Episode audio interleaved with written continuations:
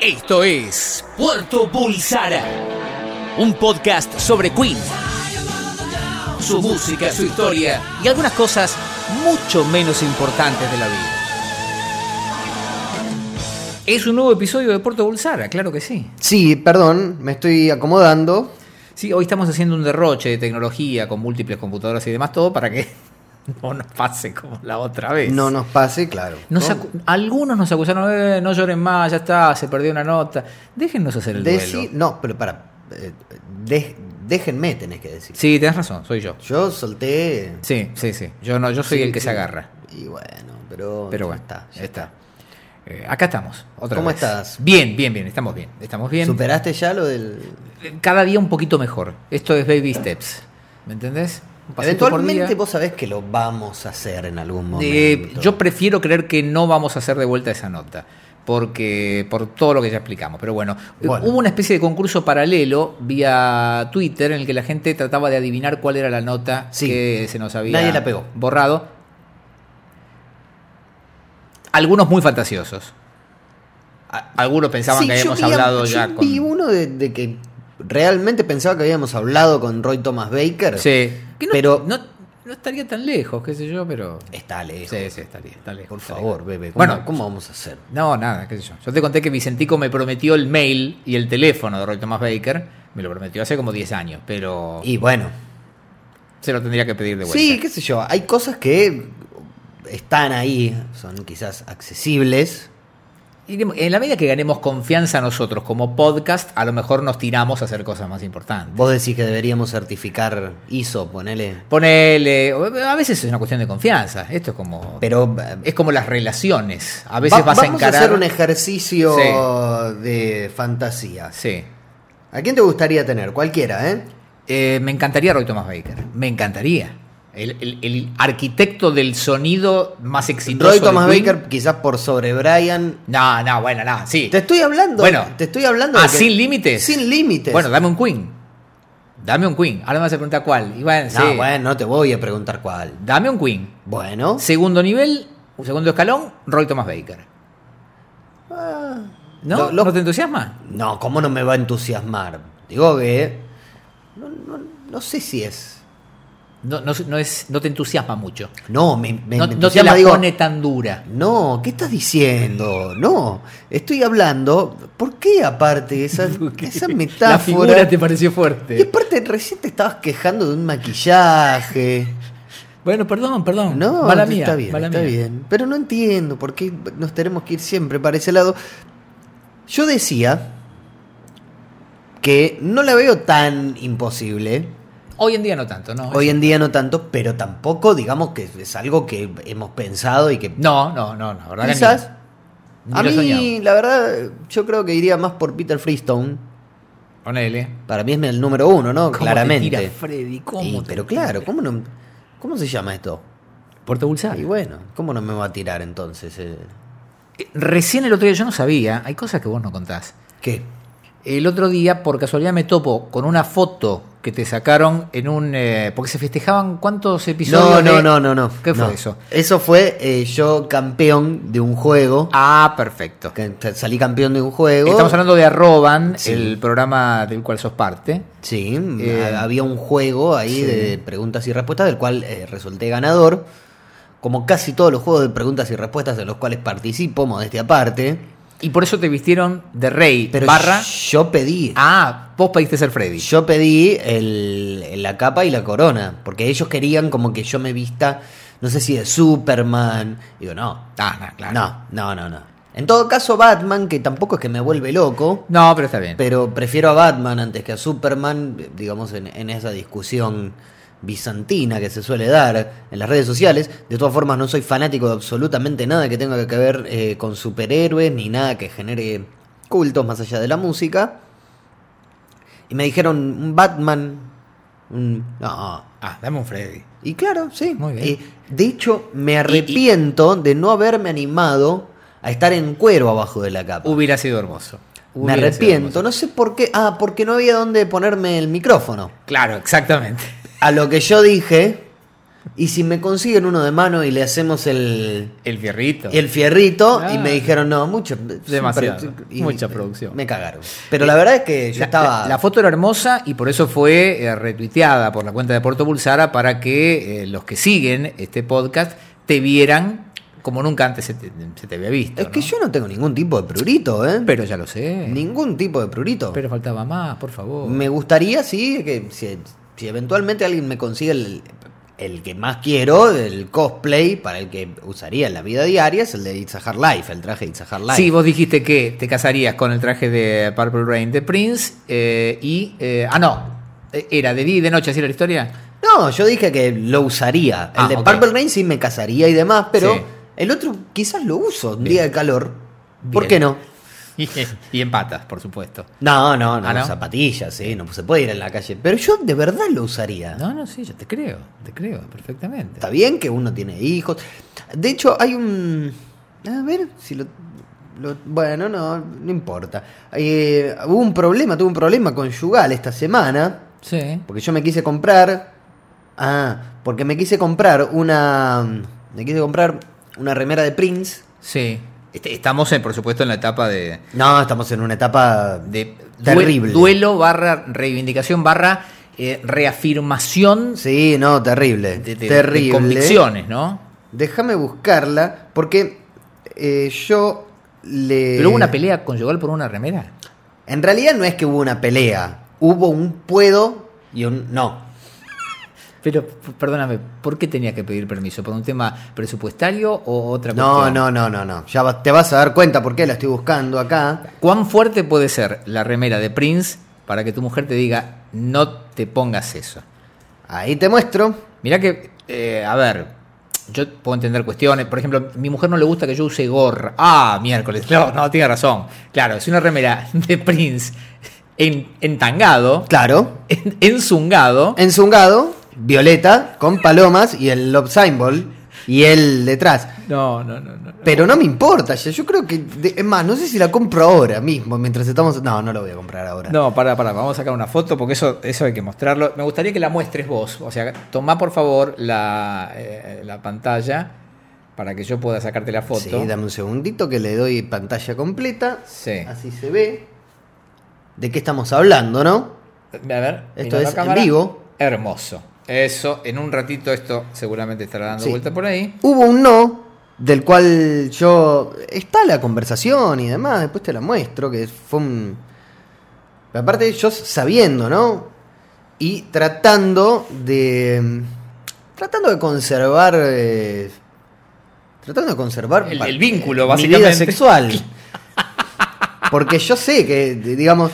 Yo se la hago muy difícil a, a- a mi mujer con estas cuestiones porque no es que soy fanático de ACDC. Sí, Soy fanático de Prince, claro. fanático de Queen Ya. y soy fanático de otro montón de cosas que no tienen remera, como Albert Ayler Por ejemplo. eh, o mm, Tom Waits, pero tampoco. eh, Bueno, yo debo decir que eh, mi mujer siempre fue benévola para con mi fanatismo por Queen, pero sobre todo en el último año y medio, Puerto Bulsara de alguna manera me dio un aura de legitimidad al fanatismo y me parece que ahora es, está mejor socialmente aceptado en mi casa. El claro, tema de e- Queen. Ese, ese también es un tema. eh, ¿Me ent- ah, porque- ya, ya no soy tan freak, me parece, pa- a la vista de mi mujer y mis hijas, me parece. Sí, pero hay una cuestión también que es fundamental. Eh, hay una reivindicación últimamente de todo lo que es el fanatismo, la nerdeada y demás, por sobre otras cuestiones del tipo la vida sexual y Es demás, cierto. ¿no? Que quizás a todos aquellos que hemos gastado dinero, tiempo en estas cuestiones, se nos digamos, hay, hay como una especie de escudo protector de otro montón de cosas Sí. que están detrás. ¿Hubo un momento en tu vida en que, no te digo que callaste, Hmm. cual apóstol eh, Pedro, este, en el momento que había sido detenido Jesucristo, Sí. pero hubo un momento en el que a lo mejor dijiste, no me conviene contar mucho esto de que soy fan de Queen, porque está mal visto, porque hay mucho Eh, prejuicio, porque... Sí, una vez, una vez, una vez. Una vez eh, en mi barrio había una suerte de bullies, por decirlo de alguna forma, del Sí. barrio que profesaban profesaban cierta simpatía con el punk rock y sus costumbres y demás. Pero yo también, o sea, yo también soy muy fanático de muchas bandas punk. claro. Eh, soy un gran consumidor de la cultura punk, de las bandas punk y demás. De hecho, hasta estéticamente. Y eh, dentro de ese grupo estaba Miguelito. Eh, Miguelito era. Perdóname, el- no tenía nombre de, de- de abusador, Miguelito. te voy a explicar una cuestión. eh, O si, sea, a, si a abusador- una persona después a- de a- los. Abusador de barrio es el cacho. No, el no, no, cholo, no, no, no, no, no. El bully te voy a petardo, explicar. No, no, no. Hay una, hay una ley no escrita en, en esta cuestión, que es algo que yo. eh, matraca. esa es una conclusión a la que llegué después de años de observación. Y es que a una persona que la llaman por su nombre después de los 10 años es porque es un bardo. Por su nombre en diminutivo, decís. Sí. Ah, ok. Por ejemplo, Un Carlitos, un Miguelito, un. Es un bardo. Es un bardo. ¿sí? Ahí viene Leandrito. Bien. La Y Leandrito, ¿cuántos años tiene? 35. La puta madre, lo que será Leandrito. Es un problema si viene Leandrito. Me hiciste pensar que hasta hace- no hace mucho todavía a mi hermano le decían Arielito. ¿Y? Tengo, estoy, eh, ¿Estoy errado? No, no. Y no, bueno. no, no. Está bien. Bueno, Está bien. justamente. Tenés razón. Miguelito era el, el- es el hijo del, del hombre que arregla televisores en Villarreal. ¿no? Y un día, se ve que el viejo Telefunken de mi padre, yo tendría unos 15 años, dejó de funcionar. Tocan el timbre y yo en, en la casa de mi padre hay como una... Está el, el equipo de música, está pegado a la calle. ¿No? Equipo de música, ¿de qué estamos hablando? ¿De un estéreo combinado? No, algo más moderno. Estamos hablando de algo comprado en el 93, un Sony, con muy buenos... Ah, no, bien, bien, bien. Una, una cosa contemporánea, Una moderna. cosa contemporánea, bandeja de cinco, toda, toda la Ah, familia... La yogurtera. No, la, eh, son cinco bandejas independientes. ¿Cinco bandejas independientes de CD? Claro. Ah, que yo no O conozco sea, está eso. todo dentro de una, pero son cinco que salen y se van metiendo. Lo que suena ese equipo es. eh, en la vida volví a encontrar uno. Está ahí que todavía hay que arreglarlo y nadie se anima a arreglarlo. Pero en la vida escuché un equipo que sonara mejor que ese. Así casero, ¿no? Digamos. Bueno, la cuestión es que yo por lo general tendía a ponerlo el equipo, digamos, apenitas cerca de la mitad, lo cual era una demencialidad también de lo que sonaba. Mi padre también, muy enojado, porque después, a los 15 años, ya me, me animé a ponerlo a la mitad. Claro. Y estaba sonando... No me Estaba sonando a Day at the Races. Sí. Suena el timbre y yo me fijo por la ventanita y veo que es eh, Miguelito con su padre. Miguelito viene a, digamos, Miguelito ya ha tenido un historial, aparte de atormentar a un par de amigos míos, por el solo hecho de, de estar en la calle, Eh. pero no, no era de esos bullies que te robaban, era de esos que, digamos, provocaban y Te hacían pasar un mal rato nada. te hacían pasar un mal rato, ¿no? Folclórico. Sí, no llegaban a la violencia, pero si uno les contestaba, quizás sí. Claro. Había lugar, pero bueno, uno pasaba. Yo te imaginarás que yo a mis 14 años no era tampoco un dechado de virtudes físicas, ¿no? Era como más bien una larva. Esmirriado. Esmirriado, muy petizo, porque el, el estirón lo pegué como a los 15. En una semana más o menos fue encima el, digamos, el estirón, ¿no? Mide unos 70. Aranio el metro 70. Bueno, y eh, eh, tocan el timbre y estaba sonando a todo lo que da. Entonces yo tuve que hacer un acting, ¿no? De, bueno, va mi. Yo hago como que no escucho. Y eh, abren la puerta. Y justo cuando abren la puerta, es como que yo estoy bajando, ¿no? Digamos, estoy bajando el volumen, estoy sacando. Y, y mi madre que le abre a, A Miguelito. a Miguelito y a su padre, le digo, dejaron puesta la música. Ah, ¿no estabas escuchando vos? Le digo, no, si yo recién llego. Mentira, estaba escuchando yo. Cuánta cobardía. Y pero Miguelito era. Era bravo. Miguelito era bravo y yo quería evitarme. Vos tenías miedo que dijeran, ah, vos escuchás Queen. Claro, porque además, eh, digamos, no era lo mismo. Hay que, hay que recordar quizás Sí. que en los 90, en los 90, la música te podía llevar a, a- Sí. te podía llevar a Sí. que te, te- te peguen un par de cachetazos en la calle. No ibas a perder la vida, pero te ibas a comer un par de bifes. Digamos, hoy en día es inimaginable, pero en el año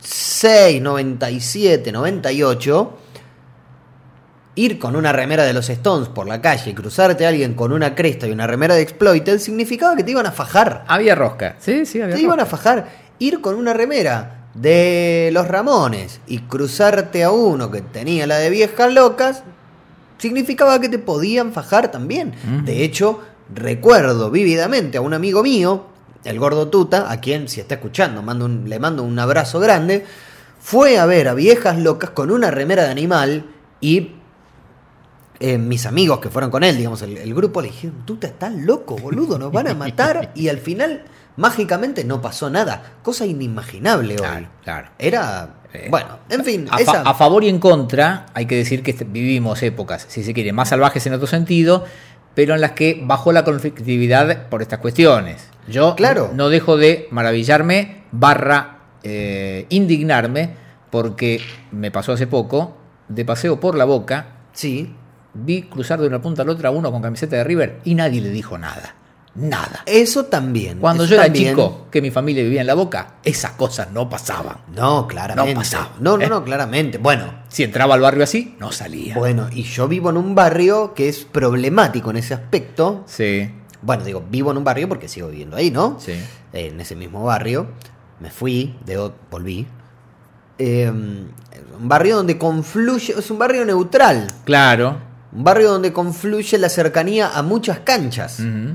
Y confluir la cercanía a muchas canchas eh, diverge en que haya muchos hinchas ávidos De reclamar este. de reclamar este pertenencia nuestro. a- a- Claro. en el lugar, ¿no? Es como una especie de, no sé, es, es- es como la Antártida.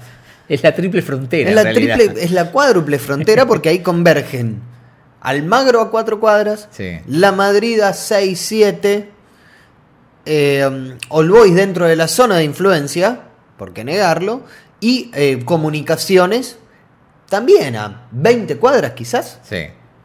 All Boys a 15. Entonces se juntaban esos cuatro. Y se juntaban esos cuatro. Había quizás algún loco que también, digamos, había alguno que era de Chicago. Había muchos hinchas de Vélez también, sobre todo en los 90. Claro. Entonces yo ahí, digo por suerte no, nunca tuve ahí porque como que yo pasaba en la de Central y... eh, ¿Quién te iba a pegar? claro, alguna, alguna que otra vez han pensado que era de Chacarita por la cuestión de la mitad, pero después no, nunca más. Una vez caminando, una vez caminando por San Martín, sí, eh, me ofrecieron, no en muy buenos términos, un cambio de camiseta central Chacarita, que, al que tuve que acceder. Y sí. te quedaste con una camiseta que no querías. Me quedé con la de. Chacarita, sí, después la terminé vendiendo por Mercado Libre años después, pues ya no me iba más. Durante un tiempo la usé y demás, pero bueno.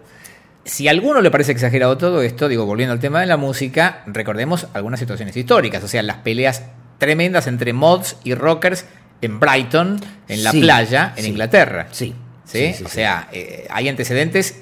Hells Angels contra los hippies. pero, pero claro. Punks contra los hippies. Sí, señor. Inclusive creo que sigue hoy en día en Estados Unidos, No, ¿no? no hace mucho tiempo, Floggers contra. Sí, ¿quiénes bueno, eran? pero ahí es... eh, Floggers... ¿Contra qué eran? Los emos. ¿Contra los emos? Sí, contra los emos. seguro? Yo cuando era adolescente los emos eran otra cosa, no eran esta cuestión amorfa de o esta cuestión más cercana a Prince, ¿no? De- Sí. Esta cosa de, de mezclar, de, de meter en una licuadora a Prince con un anime.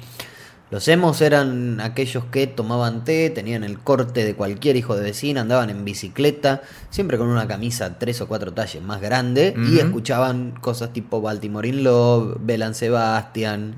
Sí, sí. Eran más amigos de la canción, ¿no? Eran como una especie de. Era como el, el- lo que hoy se conoce como un hipster, quizás. Eh, te iba a decir eso. Sí, esos eran los emos. Bueno, y por si alguno no lo sabe, digo, y para determinar la muerte del movimiento Flogger, Cumbio, que fue eh, el estandarte Sí. en aquellos años, no solamente está flaca ahora, Sí. sino que además produce a Mirta Legrand en la tele. Claro que sí. O sea, eh, claramente no, no quedó nada. Decimos, Hablando de no quedó nada, el otro día escuché algo en la radio y me surgió esta cosa. Sí. Mirá para dónde estamos yendo, después la gente se enoja. Al aire no quedé yo, ¿eh? Eh, ¿Era ¿Eso que íbamos a hablar? no, no, Ah, no, no, ah. no, no.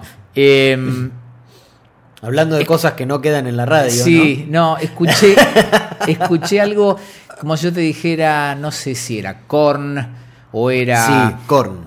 Y mi pensamiento fue, no- ¿qué género que no le legó nada a la historia eh, No, que es no- el nu metal? El nu metal no dejó nada. No, yo creo que ha dejado cosas. Ha dejado cosas. A ver, no, digo que todo lo del nu metal fue malo. Yo lo que digo es, no dejó, no quedó nada. No hay rastros, no hay hijos, no hay hijos, no hay eh, una, no hay un legado del no, no hay un legado, no hay una continuación. Yo creo que quizás sí hay un legado dentro de lo que es la escena eh, más electrónica, más del dubstep, más de esa onda, que se puede ver algún germen en alguna que otra banda new metal. El tema es, como siempre pasa, que quizás el new metal, el metal en sí, suele empujar a determinado... mm, el, el metal como género, con todas sus ramas y sus tendencias, suele empujar a todas las bandas del género a querer irse para ese lado. Sí. Entonces, el problema con el new metal es que durante dos años cualquier banda que nosotros escuchábamos o conocíamos, todas tenían, digamos, los más duros metían quizás bermudas, dreadlocks, y estaban los otros que no importara si eras el Turco García, pero te tirabas eh, una, una New York eh, Maybelline en la jeta y salías a tocar así. Aún así, hay cosas bastante, bastante rescatables. Inclusive de Korn, los primeros dos discos de Korn Ay, son muy buenos. Pero, viste, dije Korn porque creo que fue lo que sonó en aquel momento mientras el iba en el White auto. Pony de Deftones me parece que ha marcado, ha marcado muchísimo lo que fue el rock en los años 2000 y 2009, de 2000 a 2009.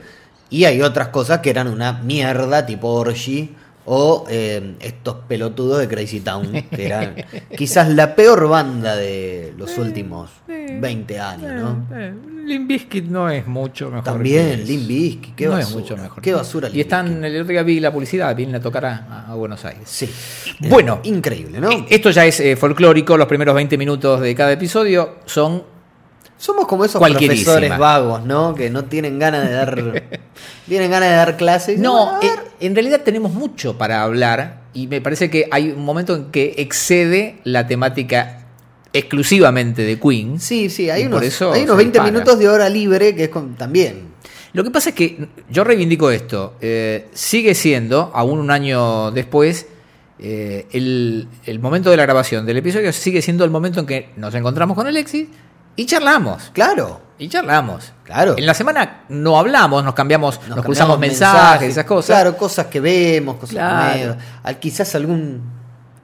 No sé, salió bien tal cosa. Exactamente. Cómo anda tal. Pero esto de la charla se da acá. Claro. Entonces, Vos tenés horarios raros también, También, como para, sí, que nos, sí. para que nos juntemos un día a cenar, por no, ejemplo. difícil. Entonces, primero nos ponemos en clima, charlamos. Sí. Y después sí, vamos derecho al tema. Y vos propusiste, cuando Sí. no, la, el tópico, la temática de, Sí.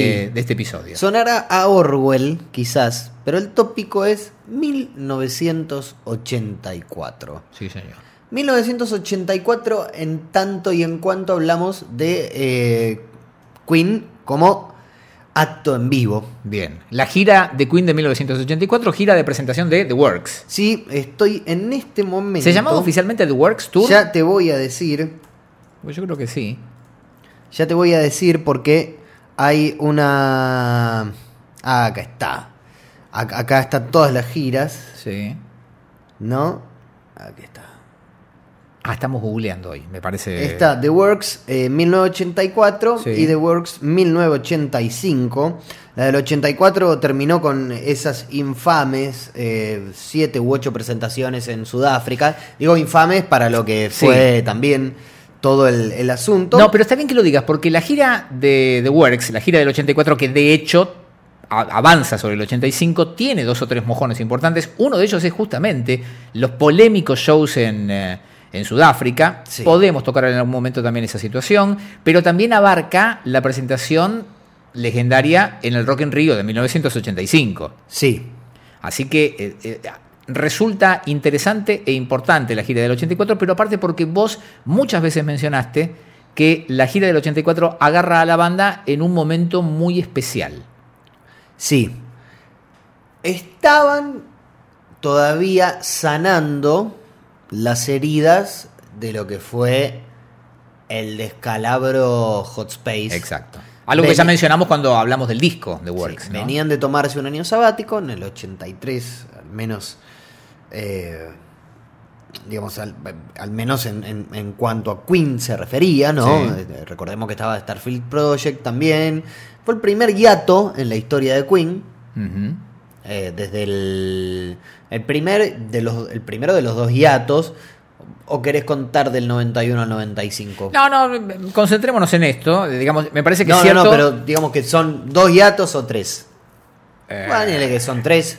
Lo que queda claro es que este fue el primero, El primero. desde que eh, venían trabajando desde el 70 prácticamente y después, por supuesto, a partir del debut discográfico en 1973. Como ya sabemos, una banda suele ser un matrimonio Sí.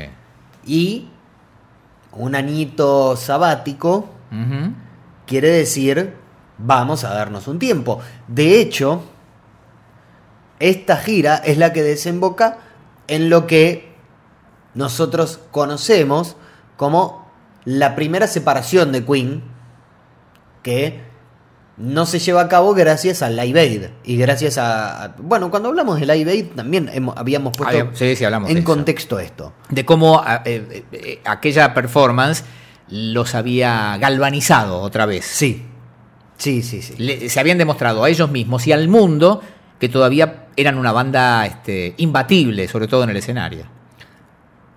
En, el, en los albores de la salida de The Works, ellos, digamos, estaban ya odiándose, quizás. Odiándose por diferentes razones. Eh, la cuestión compositiva había, había mermado. ¿para qué negarlo? Había mermado eh, notoriamente, inclusive en, de- en The Works, pero es un paso, es un paso, digamos, comparable al del Neil Armstrong en la Luna, comparado con Hot Space, ¿no? Esto, obviamente lo digo yo y lo firmo yo. Al mismo tiempo, ellos personalmente estaban en momentos bastante turbios y bastante oscuros de sus vidas. Personalmente, particularmente cada uno de ellos. Personalmente y particularmente cada uno de ellos, fue- al menos Brian May recuerda eh, que empieza a, empieza a resquebrajarse un poco su matrimonio. La vida de Freddy era como un desastre para esa altura, post Múnich, Ujú. post New York, y Estaba desatado. estaba desatadísimo. O sea, y estaba entrando en Berlín, digamos, ¿no? En toda la cuestión de Berlín. Y estaba eh, en esta cuestión de Berlín cruzándose muy seguido con David Bowie y con Iggy Pop, que vivían ambos en Berlín, que se fueron a rescatar de la heroína y cayeron en Berlín en 1983-84 Ujú. Es como todo un desastre. Todo un desastre, un caos. Y lleva a la banda a encarar una gira que realmente no deberían haber encarado. Yo creo que el 84, y, y, digamos el 84 y esta parte del 85, el tour de The Works, no deberían haber encarado. bajo ningún punto de vista. Ninguno de los cuatro, eh, John Deacon, aparentemente, sabemos que John no tiene, no tiene mucho contacto, pero digo, yo anduve leyendo, según algunas crónicas de la época, él andaba, a- además de la desgracia de su peinado, andaba teniendo algún que otro problema con el trago. Ok. Ok. Eso es lo que se decía. Bien, eh, déjame plantear esto. Era la década del 80, la industria del disco todavía era poderosa Poderosísima. y la rutina habitual para una banda eh, popular y comercial como lo era Queen era cada año un disco nuevo Sí. y después de la edición de cada disco una gira. Sí. Esto era eh, para Siempre. Queen y para el resto del mundo. Claro, era la rutina, entonces- así funcionaba el negocio. En aquel entonces el show en vivo se utilizaba para que compraran el disco Exacto. y no al revés como, pasa, ahora. Claro. Eh, Por eso digo, eh, vos decías, no tendrían que haber salido de gira. Probablemente por la situación personal e interna de la banda, eso era lo más aconsejable. Pero está claro que la maquinaria Queen indicaba que había disco nuevo y había que salir a venderlo con gira. En este caso, una gira Claro, importante porque había- fue gira europea, por África, eh, por Oceanía y por Asia. O sea, fue una gira bastante grande, que de hecho estoy mirando, arranca en agosto del 84 y se extiende hasta mayo del 85. Sí, arranca él en Bruselas. Sí. Arranca la primera parte. Después, eh, luego de Sudáfrica, paran unos meses, unos dos meses, y vuelven a salir de gira en enero en Rock in Rio. Ah. Sabemos que no estaban en su mejor momento.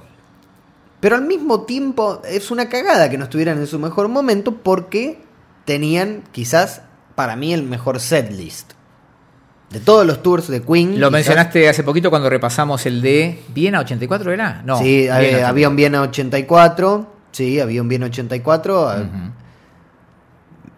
el, digamos, el setlist era el siguiente. Bueno, la intro con Machines, estaban presentando eh, The Works. Sí. Machines Tear It Up. Y después, mira esta. Mira hasta dónde. O sea, mira esta seguidilla, ¿no? Sí. Tear It Up. Y después, Your Mother Down. Under Pressure. Somebody to Love. Killer Queen. Seven Seas of Right. Keep Yourself Alive. Liar. Y acá en la improvisación esta que nunca le salió, nunca fue un buen momento en vivo. It's a Hard Life, otro momento difícil, en- teniendo en cuenta el resultado final. Dragon Attack. Now I'm Here, el set acústico con Is This World We Created, la canción que pretendía ser el nuevo Love of My Life, que venía después. Sí. Y salían de eso con Stone Cold Crazy, Mamita. Gretkin Rat. Y después un solo de Spike Edney. Pegado el solo de guitarra. Polemiquísimo esto. Pero después. Nada, ¿qué parte era la polémica? El solo de Spike Edney. No era un solo, pero vos te acordás de cómo era. Era Sí, cortito, era eh, una, era una introducción. era una introducción al solo de guitarra, sí, que vos pero- ibas a ver el solo de Brian también. Sí, ni hablar. Yo pero- te dije, si voy y no hace el solo, por más que me lo sé de memoria, pido que me devuelvan la plata. No, en eso estamos de acuerdo. Bien. En eso estamos de acuerdo. Pero es polémica la introducción de Spike Edney al asunto. Y eh, como siempre, el solo de. Bueno, como siempre, como estamos acostumbrados, el solo de Brian se cerraba con, Bri- con el final de Brighton Rock. Y después, Another One Bites the Dust, Hammer to Fall, Crazy Little Thing Called Love, Rhapsody of Bohemia, Radio Gaga, I Want to Break Free y Shellhouse Rock es el primer eh, encore y Sí. el segundo es We Will Rock You y We Are the Champions. Basta, basta. Es tremendo. Es tremendo, Tremendo. además que había algunas cositas que aparecían en un show. Stay in Power apareció. Temas que aparecían y desaparecían de acuerdo al, al lugar. Saturday Nights, All Right for Fighting, también Sí, sí. en la mitad de esa gira. Mustafa, la intro de Mustafa, también. Sí. Alguna que otra vez, alguna que otra vez habían tocado también Sheer Hair Attack el de, en lugar de la de Jailhouse Rock. Sí. Y eh, bueno, en. Ya te digo dónde es esta ciudad. En Holanda, cuando tocaron en Leiden, tocaron eh, 39. Bien, como no hacían desde hacía unos como años. no hacían de, eh, desde hacía unos años. El tour del año siguiente era básicamente. Estoy pensando, espera un poquito. Entonces, ellos salen a vender The Works y de ese álbum te meten Machines, Tear It Up. Hammer to Fall, I Want to Break Free. Ah, está bien, está bien, está bien. Y, eh, Claro, no, eh, eh, a ver, visto ahora desde el 2016 es un set list imbatible. Not Fade Away también tocaron una vez. Sí. El 4 de septiembre en Londres tocaron. No, yo lo que pensaba es esto. Visto desde, desde este tiempo presente, hablamos de un set list campeón. Campeón del mundo. Sí. Pero en su momento, claro, eran temas nuevos algunos, Claramente. cuatro o cinco, lo cual también implicaba cierto riesgo, porque todavía no eran los éxitos consagrados que nosotros reconocemos ahora. Eh, pero sí, era. Y en esta parte también, de, de la parte del 85, a, la- a esa improvisación, que digamos que no era el, mo- el mejor momento, le empezaron a añadir, tocaban, por ejemplo, eh, My Fairy King o March of the Black Queen, Bien. En vivo. Sí, sí, sí, sí. Eh, Está bien que no tocaban el tema entero, pero era, tocaban una parte, aunque sea, de la- en la improvisación, mezclaban un par de canciones. Bu- buscando a la Alessi del público, el que estaba Claro, ahí. y- Para vos, Alexi, decían. Eh, y tocaron eh, Rock in Rio Blues, que es una porquería que hicieron Sí, en Brasil. Que iban cambiando de nombre de acuerdo al lugar. Eh, Es la Saturday Night. All Right for Fighting, la- y la intro de Mustafa, y well, Whole, Lo- Whole Lotta Shaking Going On, De Jerry Lee de Lewis. Jerry Lee Lewis, en lugar también de Jailhouse Rock, o... Le, gust- añ- le- añadido le gustaba ese homenaje al rock clásico. Sí, les gustaba ese homenaje al rock clásico. Que a vos te hubiera puesto muy nervioso. A mí me hubiese de puesto shows. nerviosísimo, pero la verdad es que me hubiese gustado. También hay que tener en cuenta que hay, eh, digamos, esta segunda parte de la gira arranca en Brasil y de Brasil está bien, pasan tres meses. Sí. Rock in Rio fueron dos shows, uno el 11 y otro el 18 de enero de ¿Sabes que no me acordaba? Yo pensé que era, 1985. yo pensé que era un solo show. No, mirá. fueron dos shows, fueron dos shows. Un día van antes, no, van después de ACDC y el otro día cierran después de que otra banda. Eso no lo sé, no importa, es anecdótico, pero... Eh, y después van por Australia eh, y, Japón. En abril se cierra ese, ese Sí. tour. Eh, hay- también hay una cuestión fundamental que quizás habla de lo que era Queen en aquel momento, cosa que nunca volvió a pasar. Y es que en... eh, no me acuerdo en qué show es. Ah, ¿Qué es lo que pasó? en Hanover. Sí. En Hanover. Eh, en Hanover se cae de la escalera Freddie Mercury Ah, se lastima. y se rompe la rodilla, se rompe creo que los ligamentos de la rodilla. Y eh, Peter Freestone tiene que ayudarlo a. eh, lo tiene que ayudar a sentarse en el piano. eh, y cantan. Bohemian Rhapsody, eh, Rhapsody de Bohemia, canta We Will Rock You sentado en el piano. Y We Are the Champions. Y tiene que parar el concierto también. Y Ya no quedaría mucho igual por los temas que estás contando, ya es el final. Tradicionalmente siempre fue así. No quedaba mucho. no quedaba mucho, pero. eh, No, soy un bajón, olvídate. una, una cuestión, eh, y, digamos, imposible. Y esto fue en Hanover, fue el 22 de septiembre. Sí. Y que, el que estoy 7 viendo que le pasa mientras, en, en Hammer to Fall. Ahí es que Sí. se cae, sí. Y en Sudáfrica, Sí. el 7 de octubre, en Sun City, después de Under Pressure, que O sea, era... principio del show. Uno de los primeros cuarto temas. tema. Sí. Después de Under Pressure se queda sin voz. Sí, sí. Y tuvieron que cancelar un par de shows ahí en, en Sudáfrica. Sí, sí, sí, sí. Sí. Tuvieron que pasar también los de, digamos, todo, todo lo que quedaba en, en Sun City, ¿no? Que tocaron después, to- hicieron como, eh, hicieron dos sets de tres shows pegados. Sí. Que en realidad era, eh, en Sun City era tres shows, un descanso de 3-4 días, tres shows, otro descanso y tres shows. En total eran nueve, eran nueve shows, pero uno duró cuatro temas. Y esto habla también de la pésima forma en la que estaba Queen en vivo. Pésima, pésima. Venían de. eh, venían del, del 82, de, de Milton Keynes, que es quizás mi concierto favorito Ujú. Donde Freddy quizás está en, en un momento inigualable después, lo cual es mucho decir también para él, ¿no? Claro. Pero es, es realmente llamativo lo mala que fue esa gira de Queen en vivo. Malísima, pero malísima. Ya ¿eh? que pasamos por Sudáfrica, digo, una vez más, hacemos mínimamente contexto. El- los shows de Sudáfrica fueron muy conflictivos para la banda porque pesaba sobre eh, Sudáfrica. El aparte. Eh, digamos, había una apartheid y había una especie de embargo cultural.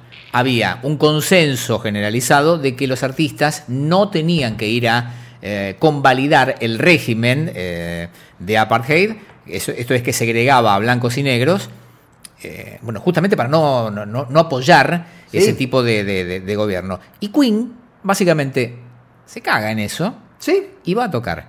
Esto le trajo mucha discusión, mucha... No tengo ninguna información de si hubo conflicto interno en la banda por tomar esa decisión. Eh, sí les trajo mucho lío para afuera. Ellos tuvieron que eh, salir a dar notas en las que explicaban por qué lo hacían, Sí. fueron condenados públicamente. Eh, a la vuelta de la gira eh, re- recuerdo una aparición de Brian May en reunión del sindicato de músicos Sí. del Reino Sí, Unido señor. para explicar la postura de Queen. Ellos, por supuesto, lo que decían es, nosotros fuimos a tocar para el público blanco y negro.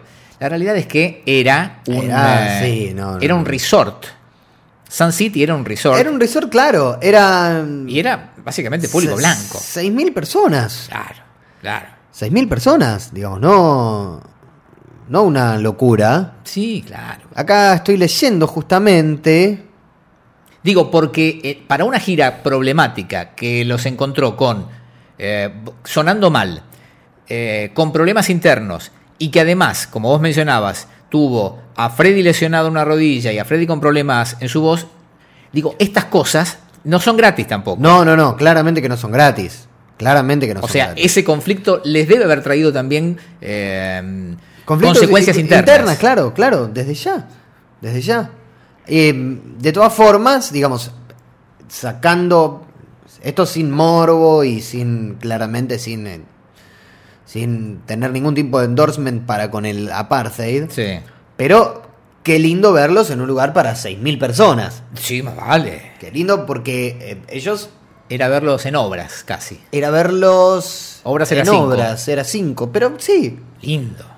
Sí. imagínate Queen en obras. No, no, no te volaba la cabeza. Una Te banda que aco- acostumbrada a tocar para 40, 50 mil personas. Sí, claro. mm, Más también. Y que de hecho en Río, en ese 85, tocaron para 120 mil. 120 mil, una Sí. barbaridad.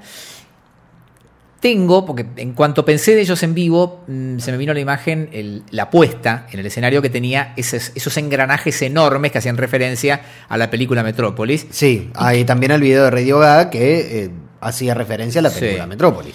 Pregunto, eh, porque la puesta eh, del 86, de la gira de despedida, tenía eh, unos elementos escenográficos que también nos quedaron para la historia, pero eran, si se quiere, más neutros. En cambio, esto era muy, eh, estaba muy direccionado a, a aquel videoclip y a la película Metrópolis. Digo, a mí siempre me pareció que era feo.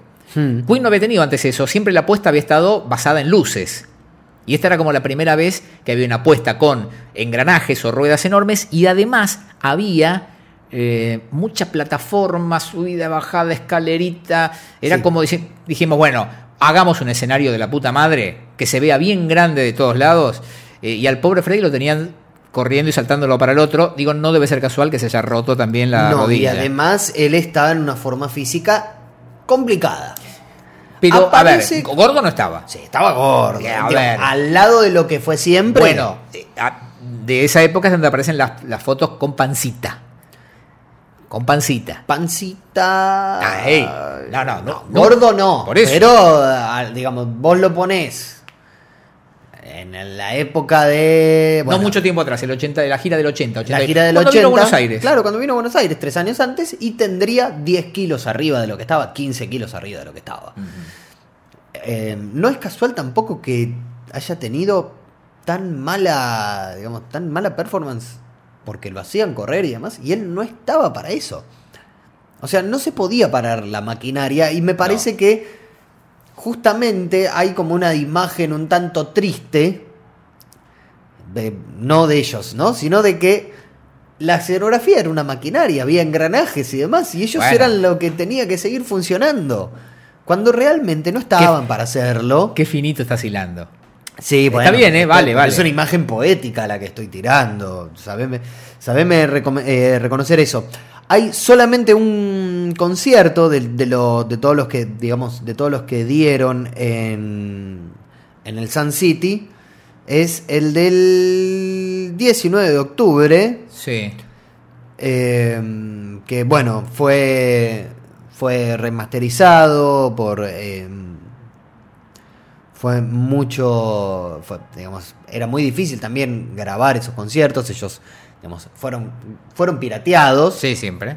y eh, no hay ningún tipo de registro audiovisual de esas eh, De presentaciones. los shows en Sudáfrica. Sí, pero sí hay, eh, hay audio que justamente, nada, viene con, con esta playlist y ya de movida acá en el foro dicen, bueno, no es lo mejor, pero bueno, es como una especie de rareza que hay que tener Sí, ya sí. atajándose. ¿Y cómo sonaba Queen en esa época? Porque el único registro claro que tenemos es el del Rock en Río. Sí, y el ¿Sí? de Rock en Río es quizás... eh, eh, mira, vamos a... a- Vos vamos- siempre dijiste que eh, la banda llegó en, muy mal momento a Rock en, en Río. pésimo momento. Estoy viendo que fueron... eh, Pésimo, ¿eh? eh, Fue una gira de casi 60 shows. Est- Estaba pensando en eso que vos decías, lo de la maquinaria y demás. Era una gira importante, insisto, de agosto del 84 a mayo del 85. Sí, con dos parates, ¿eh? Con dos parates, claramente de octubre a, a enero. Sí. Primero, que enero fue solamente esos dos shows en Rock in Rio. Pero justamente eh, habla de lo pésimo, del pésimo momento de la banda. Quizás el peor momento de la banda, como va, digamos, como tal. Habla a las claras que Rock in Rio fueron dos shows. Porque quizás vos decís, no sé, en Sun City, y bueno, loco, tenían que tocar tres días seguidos. Qué sé yo. Después, sí. tres días seguidos, te hay un cansancio y hay Sí, un estrés. sí. Yo no sé si en aquella época tocaba tan seguido. ¿Ves? Estoy revisando acá. no, no, yo estoy viendo acá, sí. Mirá, pero pero estoy viendo. eh, 14 de septiembre en Milán, 15 de septiembre en Milán, 16 de septiembre en Múnich, 18 Sí. de septiembre en París. París, Eran giras intensas, 20, 20, 21, 22, 24, 26, 27, 29. Opa, era una matanza, ¿eh? era, claro. Era Pero una masacre. después, en octubre paran. Paran el 20 de octubre, digamos, es el último show en, en- en Sudáfrica. Y hasta el 11 de enero tienen tiempo para caer en Brasil. Ujú. Al 11 de enero. Y en Brasil hay un show el 11 y otro el 18. O sea, hay una semana de diferencia entre esos shows. Ok. Y sin embargo, yo creo que estuvo pensado también para, para, ser, eh, para ser como grabado y demás. Y sin embargo es pésimo. Yo hace muchos años que no miro ese show. Es No, no tengo. Pésimo. No, no, no me quedó esa, ese recuerdo. Lo vi en aquel momento en la transmisión eh, original de televisión, que la había Yo hecho lo vi a en los- fragmentos, creo que Juan sí, Alberto lo vi a Badilla. los ocho años, lo tenía el, el único videoclub de Villarreal. de- de- un día de la nada apareció Rock in Rio y otro día apareció Greatest Hits 2, las únicas dos cosas que había. en- y yo los alquilaba creo que una vez por mes. Y cuando era chico estaba fascinado. Y lo volví a ver creo que a los 17 años, 18 años, ya con internet. Y me quería morir. Me quería morir. No podía creer lo malo que había sido ese show. Es... Yo te puedo pedir algo. O sea, Sí. po- eh, porque es fuerte que lo digas. Yo no es que descrea de vos, no es que desconfíe, pero yo quisiera saber si hay pruebas sonoras. O sea, si nos, pone- si nos sentamos a mirar ahora el show del 85 de Rock en Rio, que está grabado, Sí. que fue lanzado, eh, o sea, es un lanzamiento oficial. Queen aceptó lanzar algo que está muy mal, decís vos, Sí. y se nota, pero a, a Se nivel nota. qué? A nivel pifies, no creo. Sí. ¿Sí? Sí, sí, sí. Dame un segundito. ¿Pero pifies groseros me estás diciendo? Dame un segundito. Estoy pensando si es la primera gira en la que se suma ya oficialmente Spike Edney. Creo que sí. En- obviamente, Sí. en la presentación de Hot Space ya tenían teclado, pero me parece que alternaban dos o tres, ¿no? Me parece que es la primera con Spike Edney, con lo cual ya se empieza a consolidar. Acá tenemos ¿Qué es esto? ¿De dónde? ¿De cuándo? Rock in Rio. Sí. No sé si estará corregido esto, ¿eh? Sí, porque esto hay que saberlo. Muchas veces los lanzamientos oficiales en vivo de las bandas se arreglan un poquito en estudio. Sí.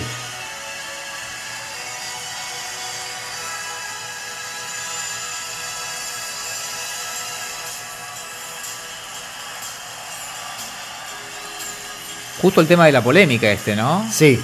Cuando sale con las tetas Cuando sale con eh, las o con la peluca. No, no, no, acá sale con las tetas. Ok. Que parte del público reacciona mal. Sí.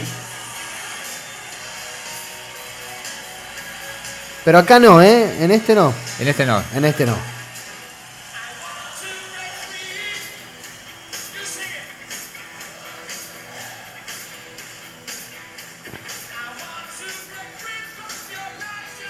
Está.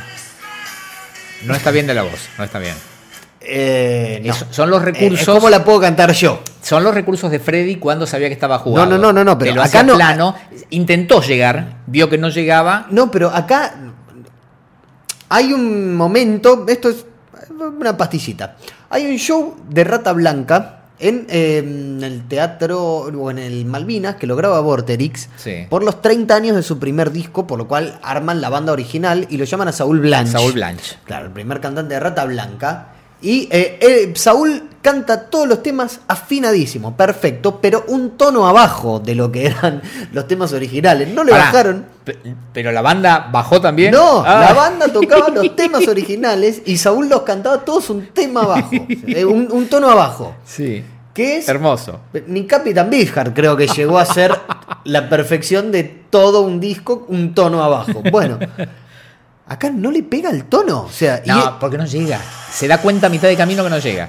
pero no lo corrige. Estaban muy mal. Digamos, no, no está mal tampoco reconocer esto. La banda suena mal también, no suena del todo ajustada, ¿eh? Hasta ahí bien. Sí. Ahora cántenlo ustedes. Y ahora esto.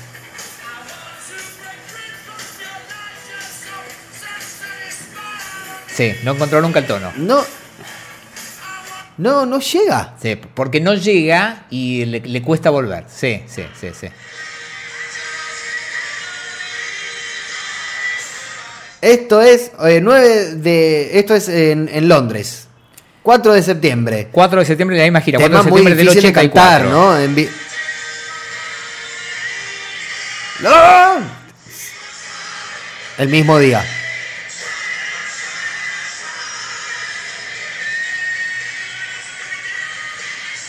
Todo plano, todo, Todo. plano porque no llega. Esto es. mirá ¿Cómo arranca It's a Hard Life? Escuchémoslo bien, ¿eh?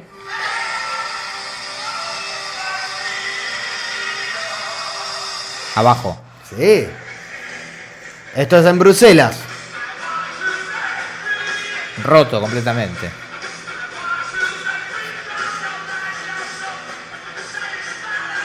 No, no. Era el polaco Goyeneche. No, claro.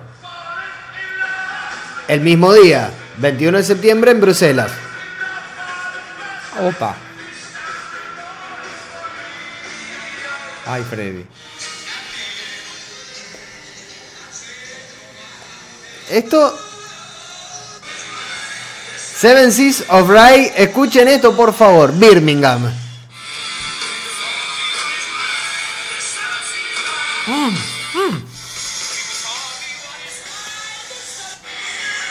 Tear It Up, el mismo día.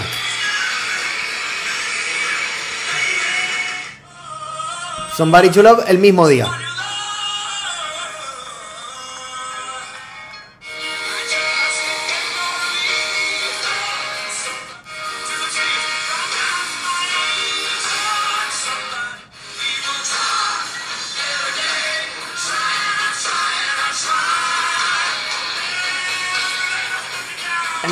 No, no, no, claro. No es, no estamos diciendo. Gracias, Roger, por estar ahí. Claro, ¿eh? no estamos diciendo, Gracias mirá. por sostener todo. Claro, no es que estamos diciendo, mirá, la verdad es que es un pésimo cantante. No, no. No estamos diciendo, pe- pero para nada. Seamos buenos y digamos también, esto lo hace más humano. Claro que lo hace más humano, pero, el de- pe- pero de- desde ya, bebé. Yo Acá- aparte no había escuchado nunca todos juntitos, todos estos No, mocos. hay, hay una, sí, es que es ina- inabarcable todo el 84 porque todos los shows, este es el, el que escuchamos recién, ¿no? El I Want to Break Free de Rock in Rio. Sí. que es rayano al papelón, digamos, Sí, sí. digamos como son las Muy- cosas. Y muy raro para.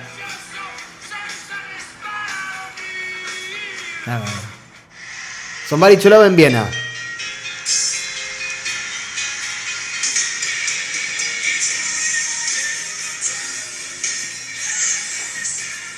No, no, no. No llego nunca. Hammer to Fall en Río. Roto. No, no. Esto es en Sun City. Un gallo. Esto es como. eh, Esto es así, o sea, no, no hay por qué ponerse It's a Hard Life en Viena, otro momento.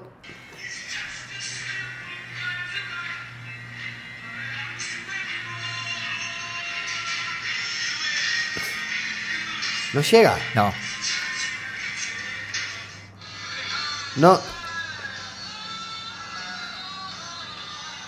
Esto es Suiza. Qué gira difícil, ¿eh? gira, pero que realmente uno no... Hammer to Fall en Birmingham. Te- estás tirando una cantidad de mocos. This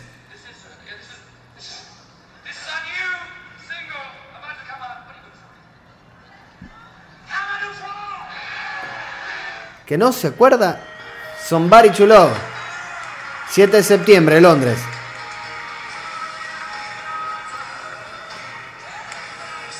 ¿Qué? Siempre le pasa lo mismo. No llego nunca. Ese es. Ese es el problema que tiene. Digamos. No estaba en un buen momento como cantante. Estaba con la voz rota. Igual, vos fíjate que me estás marcando solo a Freddy. Vos hablaste de un mal momento de la banda. Hay un mom- hay muy males mo- No, momentos no, no, de no, la no banda. te quiero complicar la vida, pero me está. eh, O sea, me demostraste con hechos que Freddy realmente no estaba bien, porque aparte, eh, eh, yo sé que fue una gira muy larga, hablamos de 60 shows, pero vos me acumulaste un montón de lugares con mocos importantes. Sí, pero es que no. No. Esto lo estoy haciendo, digamos, no. Esto lo estoy haciendo no para. No para.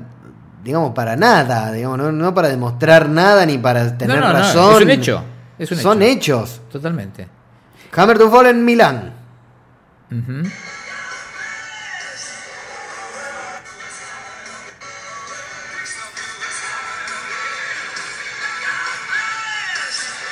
Al otro día. Uh,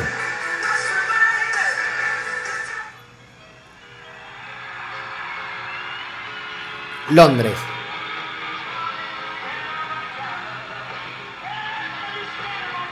es, es- es muy raro, es muy raro. No sé. sé.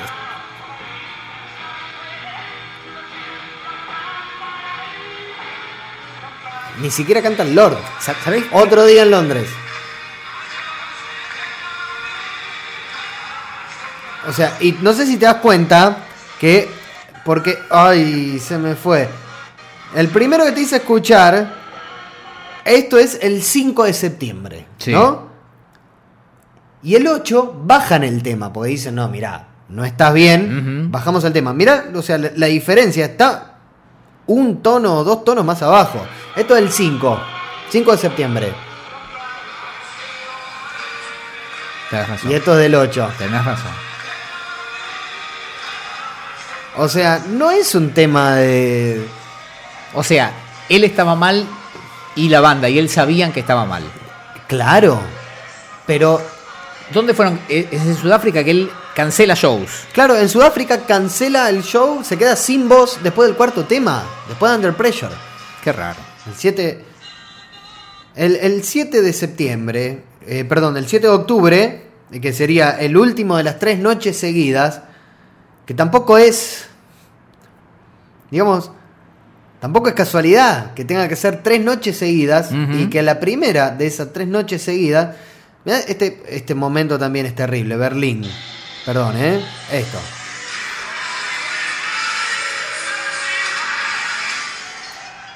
Terrible ese momento de Seven Seas of Rye. La, la gira del 82 también fue bastante problemática, pero bueno, ha tenido momentos altísimos la gira del 82.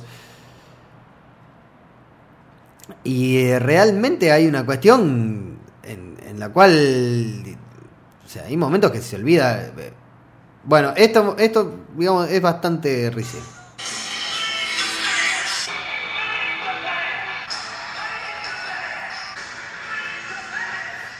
Uf.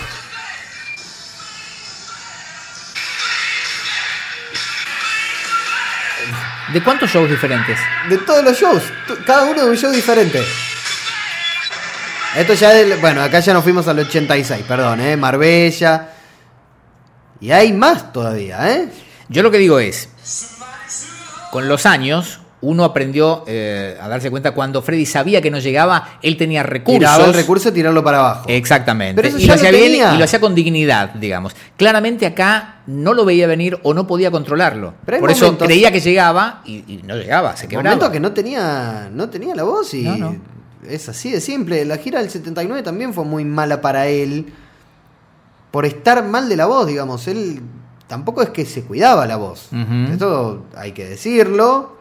No, no, un tipo que fumaba, un tipo, Tipo que fumaba, chupaba. que escabiaba, que daba pavor y en aquel entonces también tomaba una, una cantidad de falopa Sí. considerable. Vamos a escuchar Así todo, la gira del 79 la que- es la que nos dio los shows que están en Live Killers, que son impecables. Pero bueno, Sí. como Live Killers está armado con pedazos... No, el tour de Live Killers es el 79. ¿eh? Sí. El tour de Live Killers. Por eso te digo, O sea, ya habían sacado Live Killers. no. Claro. Sí, sí, sí, sí. ¿No lo registran durante el 79, Live Killers? No, Live Killers lo registran durante el 78. 78. Ok, listo, no dije nada.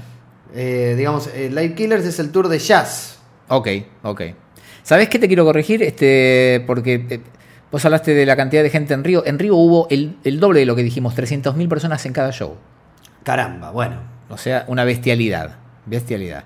Ya está, era eso nada Digamos, más. el Live Killers es grabado en el 79, pero son los, los digamos, es, el, es la gira del 78, 78, presentación porque de es enero del que arranca en Alemania hasta hasta febrero que termina en Francia. Ok.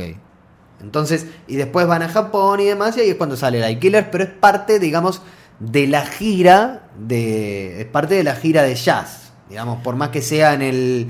Por más, es, es lo mismo que esta, digamos. Hay una cuestión cronológica, quizás, que eh, las giras por lo general de, aquel entonces, que eran como más maratónicas, empezaban en el verano y Sí. terminaban en el invierno europeo. Y el invierno europeo eh, justamente, es ahí enero, eh, nuestro verano. Eh, bueno, vos me decías de la banda. Y. ¿Tenés documento? claro que sí. Claro que sí. Porque uno no está acostumbrado a escuchar mucho pifie. A ver, este. qué sé yo. Sí, yo escuché infinidad de piratas. Y la verdad es que nunca me pareció demasiado alevoso. A ver qué encontraste por ahí. Se escucha mal igual este, perdón.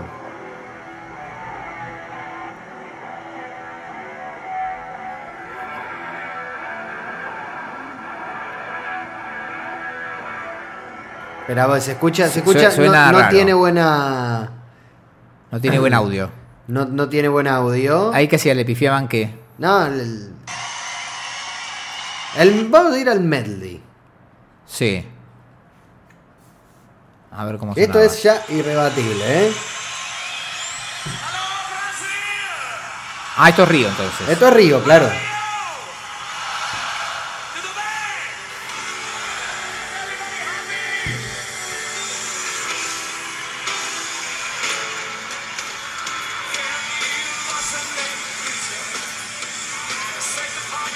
Hay un problemita de tiempos Hay ahí, un ¿no? problemita. de-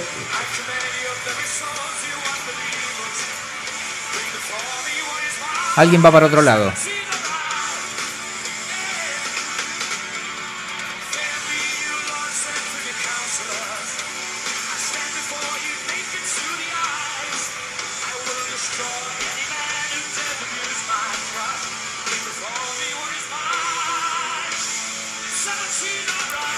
Mira, estaba pensando esto. Ay.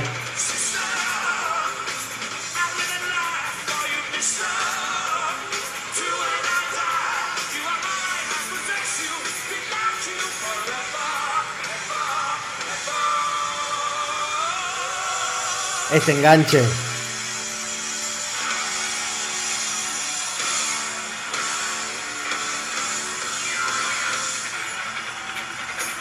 No está mal. No, no está mal. No, mal no está, claramente. Ah, no me acordaba que habían hecho este en vivo, mira. Yo estaba Y pensando ya esto. se va adelante. Sí, una vez más, una vez más parece que me pagaran desde Queen pero Productions estoy diciendo que para estaban- defender posturas. E- Elegiste un show especial como Pero es porque es el, único. Río. No, no, no, pero puede elegir el de Viena, que el, el de Río es el único que tiene buena calidad de sonido, porque No. fue editado en forma oficial. Porque yo lo que digo es, si nos atenemos a lo que nos estás mostrando, el show de Río ante 300.000 personas probablemente, a ver, es un ámbito, un lugar abierto, 300.000 personas, vos sabés que eso modifica también el sonido y modifica también lo que le llega a la banda. Andás a ver si eso no propició más pifies. Bueno, Viena, pero ¿cómo? 1984. Sí. Se escucha mal, pero bueno, el- no hay buena calidad, pero nos damos cuenta cuando suenan bien y cuando suenan mal.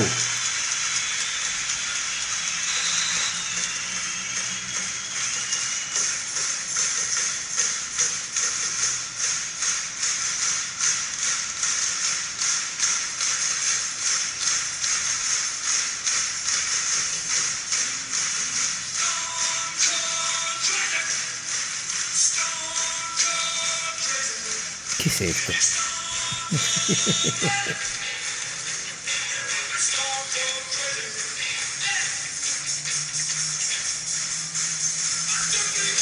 No, no. One, two, three, perfect.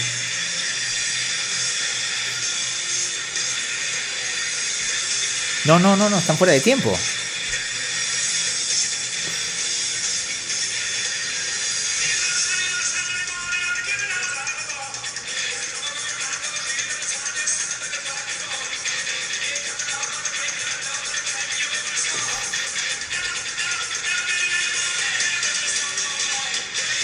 Ahí se encarriló un poquito. Ahí,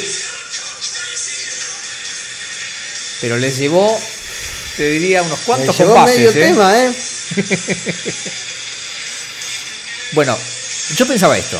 Esperá, porque viene. Gretchen Rack después. No, yo lo que pensaba escuché, es. pero escuché el solo, perdón.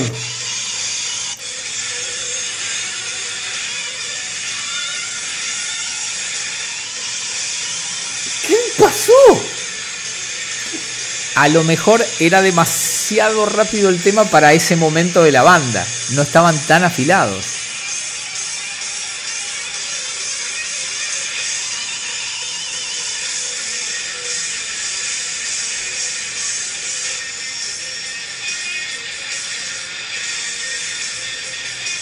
Y ahí meten Redkin Rat.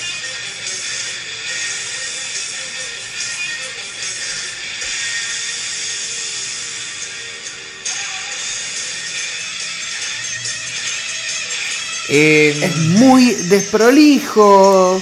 probablemente. Es muy desprolijo, Sanso. Vos Está bien. caso. No, no, no, yo me doy cuenta, me doy cuenta. Estoy buscando posibles explicaciones para una banda que siempre sonó bien en vivo, ¿por qué sonó tan mal? Pensaba esto. Podemos estar de acuerdo en que fue la peor gira de la banda, o por lo menos así Sí, parece. no, no, no, pero es que a mí me. A mí la verdad es que me. me- no sé, ¿no? Nadie sabía en ese momento que a la banda le quedaba una gira más. Le quedaba una gira más. Un puñado de shows nada más en Le el quedaba 86. una gira más, sí. ¿Sí? Que no Pero- fue mala. No sonó mal. Tenemos, ahí sí, tenemos múltiples registros porque se pudo ver, por supuesto, eh, de los dos shows de Wembley se mezclaron los temas para hacer eh, el lanzamiento que todos conocemos. El de Network me se vio también bastante y se escuchó bastante. Y esos pareciera que sonaron bien y no hubo problemas. A la vez, Esto es te- para mostrarte, digamos, el.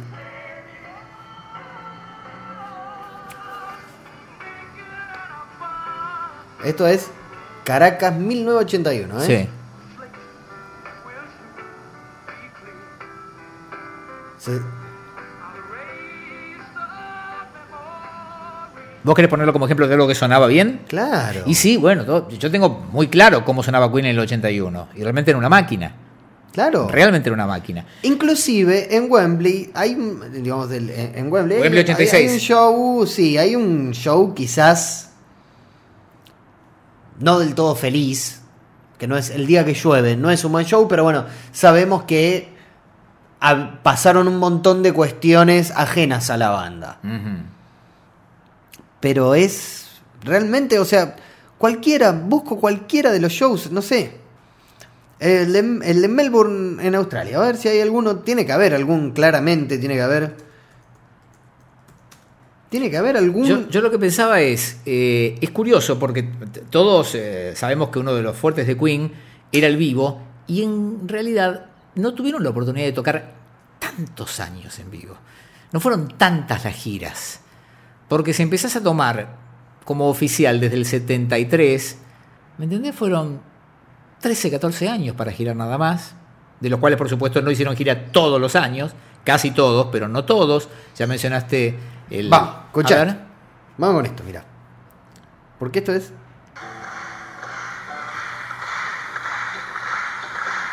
Melbourne, 20 de abril de 1985, ¿eh?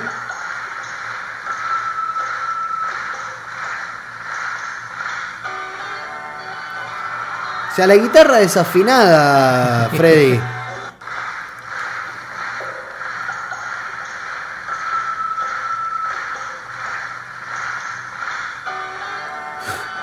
Sí, sonaba raro.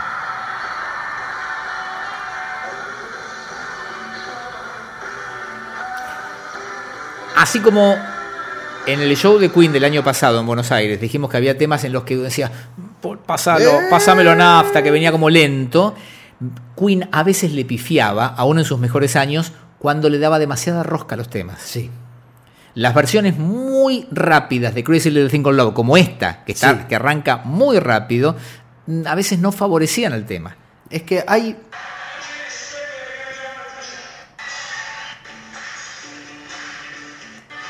Está bien que es muy difícil de cantar Under Pressure. Sí. En el mejor momento de tu vida es muy Sí, difícil de cantarlo, ¿eh?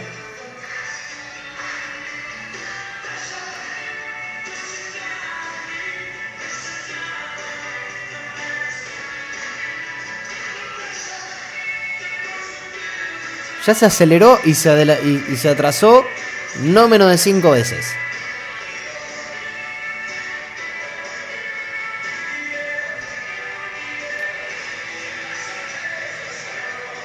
¿No puede haber tenido problemas de retorno?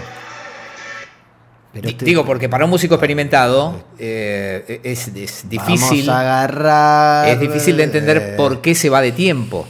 Vamos a agarrar. A Not ver quite si hay my algo tempo, de- le diría el Sí. profesor del baterista de. ¿Cómo se llamaba la película? Eh, Whiplash. Whiplash. Not quite my tempo. Vamos a agarrar Under Pressure en Japón.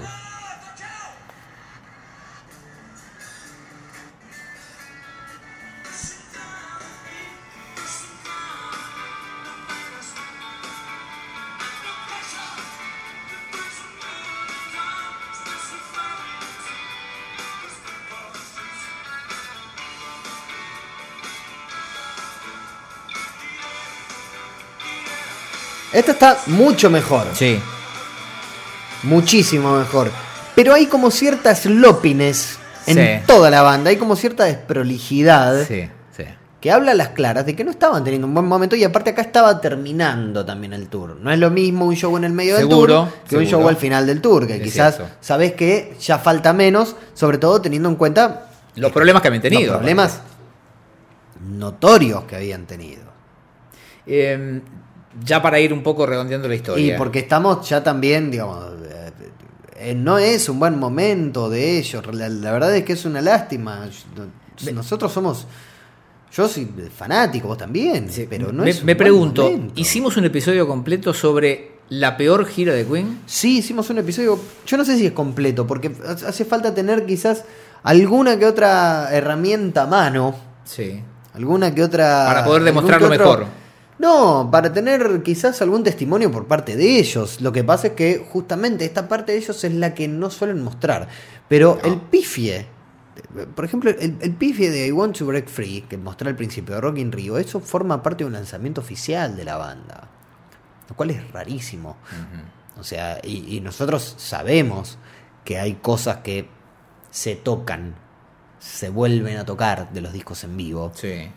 Sí, sí. digamos, con Quizá Live 3 como el, quizás el disco de, de- en vivo que jamás salió del estudio, ¿no? Los aplausos son rarísimos. sí, Los aplausos sí, son rarísimos, las Y- cosas son Y yo te conté de rarísimas. una banda nacional que uno de los músicos de la banda me dijo, está, está todo hecho en estudio. Claro. Está todo tocado, todo retocado en estudio. Pero claro, Y fue un lanzamiento oficialísimo en vivo. Así que esas cosas se hacen. Es raro. También eso era otra época. Era otra época. Pero a la vez vos pensás, para Live Killers del 79 se tomaron todo el laburo, como ya alguna vez contamos, de que a lo mejor en una canción hay fragmentos de 5 o 6 shows diferentes. Se Sí. tomaron todo ese laburo para ese lanzamiento del 79 y para el del 86, que salió muchos años de, Perdón, del 85. Claro, lo que pasa es que el 85 no fue el lanzamiento de audio oficial, fue de video. fue de video. No podés mentir tanto ahí. Y también el video, ahí, ¿eh? Sí, podés dibujarte. Hay unos planos rarísimos. Por momentos parece que lo están filmando desde, no sé, desde el Cristo Redentor. los primeros planos que quizás le hacen. Los planos de Taylor, por ejemplo, en, en Rock in Rio, los planos de Taylor, digamos, de lo que sería la, la cámara que está a su izquierda, a la derecha de la disposición que tenemos al escenario de frente, rara vez lo agarra él. Es una cámara que está puesta y eh, enfoca a los platillos. Y además está editado de una forma en la cual la batería es enfocada cuando se apagan las luces o cuando no se nota mucho. Bueno, pero eso alguna vez lo charlamos Esto también. No es, un, no es un buen lanzamiento bajo ningún punto de vista. Bueno, pero también era la lógica hasta en eso, que es, a lo mejor hasta excede a la banda, era la lógica de la dirección de cámaras de 1985. Y yo de te decía, claro. cuando muchos años después vi Fire at the Bowl, yo digo, yo tenía la misma idea, digo, había sido un show bárbaro que yo lo tenía en VHS grabado, qué sé yo, un registro medio extraño. Cuando veo el lanzamiento oficial digo, qué lindo se ve todo, digo, qué estática esas cámaras. Yo en el sillón ponchaba como si fuera el director, dale, cámbiame, cámbiame. Claro. Me dejas un plano un minuto y medio. O sea, le faltaba el dinamismo El que dinamismo hoy que hoy vemos tenés, todos claro. en cualquier transmisión. Desde ya. Desde ya. Y eso pero, no contribuye. no, pero el audio. El audio no miente, ya sé. El audio es impresionante. Impresionante el audio. Es el mejor momento de Queen en vivo, casi también, aunque por más que en esa gira del 82 hayan tenido muchísimos problemas, Freddy, con la voz. Tienen muchísimos problemas en el 86, en el 84, en el 82 y en el 79. Quizás puede pasar como le pasó, no sé, en. Realmente no eh, estaba fónico, había peleado con alguien. Sí. Te veo muy pero está pasando con la computadora, cosa que quiere decir que vamos a dejar de Pero grabar estamos en cualquier redondeando. momento. Mira, ¿sabés lo que creo? ¿Sabés lo que creo? Que eh, como pasó tantas otras veces con los episodios de Puerto Bulsara, esto lo que puede disparar es que cualquiera vaya al DVD o vaya a YouTube, busque y encuentre y tenga para confrontar o tenga para este, aceptar eh, lo que charlamos acá. Pues eso es lo bueno. Fue una muy ¿sí? mala gira, o sea, Queen en vivo era una máquina, eran unos- o sea, no- Y, y no lo, y demostramos mil veces. Mil veces lo hemos demostrado. Y Live Aid quizás también cuenta. Live Aid compensa todo lo que acabamos de escuchar también. Y eso es así. Son 20 minutos que te dejan Live manija aún después de haberlo escuchado, no sé. Espérate, el, la última, el último show, los últimos shows de esta gira que estábamos analizando son de mayo del 85. Live Aid es de qué momento? Ay, Espera que lo voy a- No es agosto. Aid. Espérate. Ahora vamos a verlo, porque voy a buscar. Digo, porque No es agosto Live Aid. estoy de alguna manera que es agosto, ¿eh? eso nos puede dar una idea. Fue julio. Julio. O sea, apenas un mes y medio después, Y, o menos. Pero eh, sí, el tema es dónde termina esa gira. Termina en Japón. eh, Terminan mejor de lo que estábamos.